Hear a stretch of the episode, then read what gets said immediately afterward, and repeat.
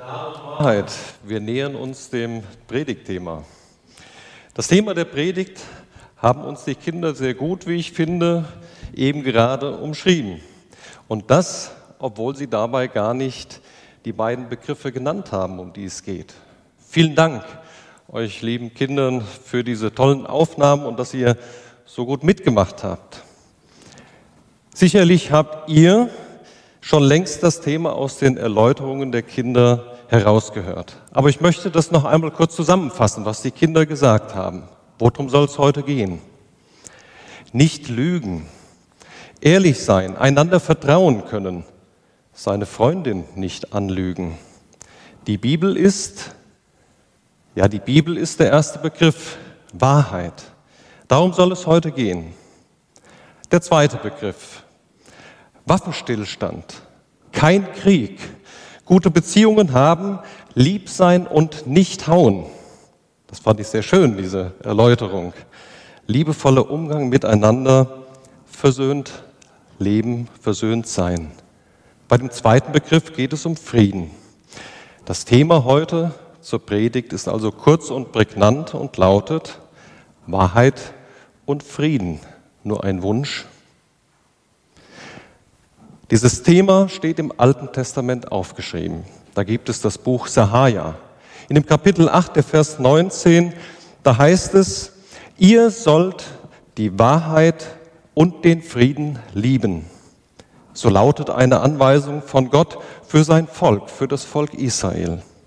Ich las diesen Vers am 29. September morgens früh bei uns in der Küche und ich dachte sofort, das ist der Predigtext für heute. Liebt Wahrheit und Frieden. Das ist doch klasse. Genau das brauchen wir. Zunächst einmal ist dies eine Anweisung von Gott für sein Volk. Und gleichzeitig gilt diese Anweisung auch noch heute. Und es ist ein guter Rat an uns oder für uns.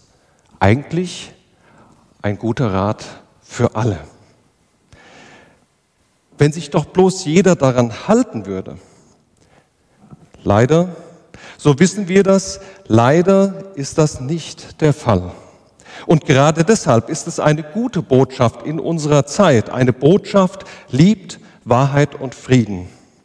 Und irgendwie scheinen ja in dieser Anweisung Gottes die beiden Worte zusammenzugehören, so als ob Wahrheit auch gleichzeitig Frieden bedeuten würde.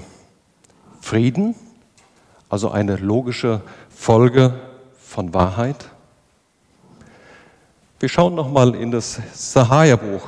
Einige Verse weiter vorne lesen wir, sagt einander die Wahrheit, so wie Melissa das gesagt hat. Die Freundin dürfen wir nicht anlügen. Dann heißt es weiter, fällt gerechte Urteile, Urteile, die für Frieden sorgen. Schmiedet keine bösen Pläne gegeneinander. Da haben wir also schon eine erste Antwort. In Wahrheit leben und Frieden erleben, diese beiden Begriffe gehören irgendwie und ganz nah zusammen, zumindest in unserem Bibeltext. Aber hier stellt sich gleich eine zweite Frage. Sieht denn unsere Realität genauso aus? Hat Wahrheit und Ehrlichsein auch bei uns immer Frieden zur Folge? Als ich bei uns in der Küche saß und darüber nachgedacht habe, da kam mir zuerst eine Geschichte aus meiner Kindheit in die Gedanken. Als kleiner Junge, da habe ich einmal etwas ziemlich Dummes angestellt. Irgendwie war das auch ganz cool, aber es war ganz und gar nicht in Ordnung. Natürlich. Es kam, wie es kommen musste. Meine, Mutter, meine Mutter, die bekam Wind davon. Und dann höre ich heute noch die Worte meiner Mutter in den Ohren und auch diese Androhung, wenn der Vater heimkommt, dann. Da war sie da, die Wahrheit. Ich fühlte mich ertappt und diese Wahrheit war für mich alles andere als cool. Gleichzeitig hatte ich überhaupt nicht das Gefühl, dass diese Wahrheit mir Frieden bringt. Ganz im Gegenteil. Diese Wahrheit löste in mir Angst aus. Und dennoch durfte ich dann erleben, dass das anschließende Gespräch mit meinem Vater die Luft wieder bereinigt hat. Wir konnten das, was schiefgelaufen war, besprechen und klären.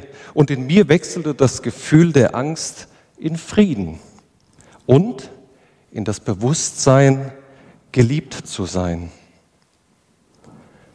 Ich denke, die Realität heute, ja eigentlich schon immer, sieht häufig ganz ähnlich aus. Nicht immer und auch nicht überall erleben wir mit der Wahrheit auch gleichzeitig Frieden. Die Realität, die wir häufig persönlich erleben, gleicht eher dem Buchtitel des bekannten Romans von Leo Tolstoi, der lautet Krieg und Frieden. Das passt zusammen. Ein ständiges Auf und Ab zwischen Krieg und Frieden und Wahrheit. Was ist eigentlich Wahrheit?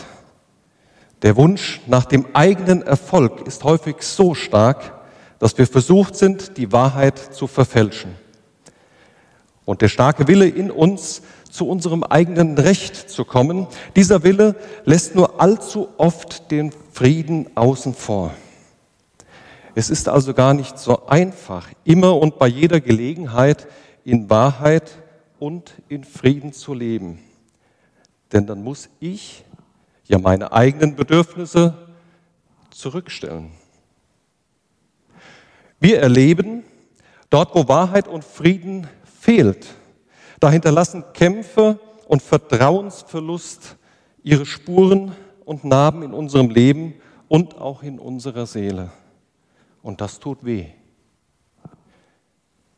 Gott meint es also gut mit uns, wenn er uns die Anweisung gibt, ihr sollt die Wahrheit und den Frieden lieben. Aber wir stellen immer wieder dabei fest, ganz so einfach ist das nicht. Wir kommen zurück zu Sahaja. Als Sahaja den Israeliten diese Anweisung überbrachte, dass sie in Wahrheit und Frieden leben sollten, da war diese Anweisung für das Volk Israel eine Herausforderung. Warum? Wahrheit bedeutete nämlich für die Israeliten ein klares Bekenntnis zu ihrem Gott.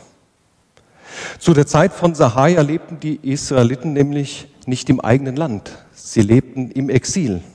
Sie waren versucht, sie waren verstreut, so heißt es in Kapitel 8, in alle Himmelsrichtungen.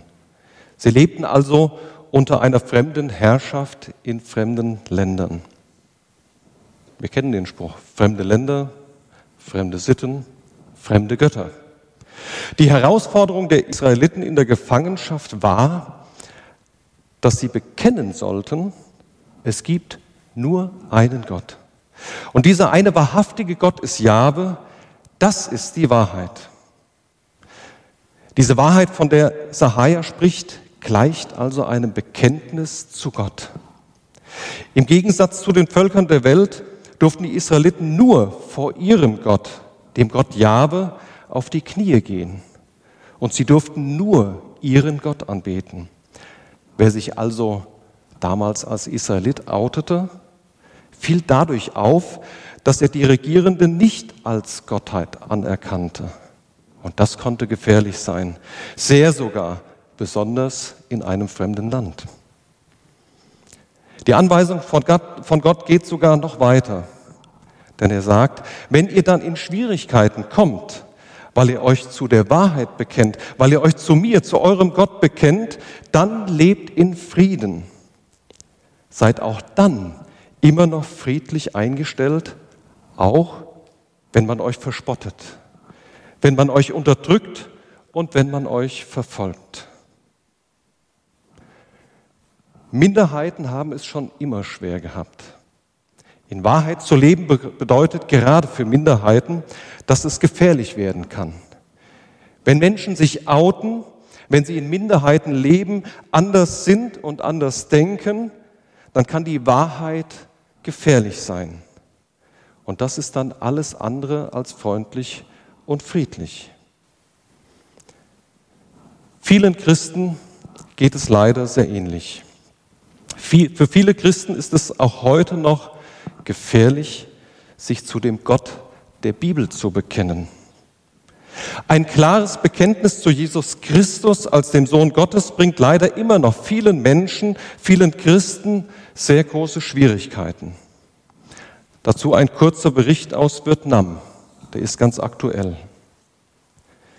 Im Juli 2019 entschied sich Kuo, der Name wurde aus Sicherheitsgründen geändert, mit seiner Frau und seinen vier Kindern Jesus Christus nachzufolgen, nachdem ein Freund ihnen das Evangelium erklärt hatte. Seitdem prägte ein bisher nicht gekannter Friede das Familienleben. Mit seiner früheren Religion wollte Kuo nichts mehr zu tun haben. Kurze Zeit später, Februar 2020, da forderten ihn seine Cousins auf, seinen neuen Glauben an Jesus Christus abzuschwören. Kuo weigerte sich. Und als er sich weigerte, griffen ihn seine Cousins an. Sie hieben auf ihn ein mit Stöcken und sie schlugen ihn mit Steinen.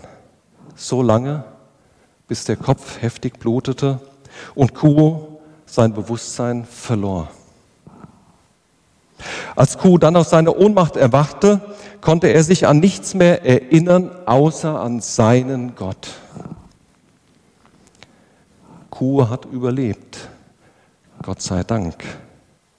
Aber er und seine Familie leben gerade in großen Schwierigkeiten. Ehrlichkeit und Wahrheit in dem Bekenntnis zu unserem Herrn Jesus Christus kann für Christen gefährlich sein, sehr sogar. Und deshalb komme ich zu dem Ergebnis, dass Wahrheit und Frieden zwar sehr nahe beisammen sind und auf jeden Fall auch zusammengehören, aber das eine hat nicht automatisch das andere zur Folge. Ich komme wieder zurück zu unserer Küche. Ein zweiter Bibelvers, den ich gelesen habe am 29. September. Er kommt aus dem Johannesevangelium, passend zu dem Thema. Johannes berichtet in Kapitel 8, in dem Vers 32, von einem Gespräch, das Jesus mit den Menschen führt, die um ihn herum stehen. Und Jesus erklärt den Menschen und sagt, ihr werdet die Wahrheit erkennen. Und die Wahrheit wird euch frei machen. Wie sollen wir denn das verstehen? Nach dem Bericht von Kuo und seiner Familie aus dem Vietnam, die Wahrheit wird euch frei machen. Die Familie von Kuo lebte gerade oder lebt, erlebt gerade alles andere als das. Wir verstehen den Zusammenhang von Wahrheit und Freiheit, wenn wir einen weiteren Bibelvers aus dem Johannesevangelium mit dazu nehmen. Aus dem Kapitel 14, den Vers 6. Da sagt Jesus von sich, ich bin der Weg, die Wahrheit und das Leben. Niemand kommt ohne diese Wahrheit, etwas frei übersetzt, zum Vater im Himmel. Wahrheit ist also auch gleichzeitig ein christliches Bekenntnis für Nachfolger von Jesus Christus. Und zugleich ist es eine Verheißung von Gott, dass er dieses Bekenntnis segnet. Wahrheit bedeutet für uns dann Freiheit, wenn wir erkannt haben, dass Gott uns eine Zukunft über unseren Tod hinaus schenken möchte. Das Neue Testament berichtet uns an verschiedenen Stellen, dass Menschen, die an Jesus Christus als ihren persönlichen Erlöser geglaubt haben, teilweise in sehr große Schwierigkeiten geraten sind. Die Wahrheit, die sie eigentlich frei machen sollte, hat sie genau in das Gegenteil geführt. In große Angst und in Probleme, in Verfolgung und Tod. Der erste uns bekannte Märtyrer ist Stephanus. Er wurde gesteinigt, weil er sich zu Jesus Christus bekannte. Und dieser Stephanus oder die Geschichte war der Anfang einer langen Leidensgeschichte der Christenverfolgung. Und diese Leidensgeschichte dauert seit 2000 Jahren an und hat noch kein Ende gefunden. Und dennoch, die Wahrheit macht uns frei. Das ist schwer zu verstehen.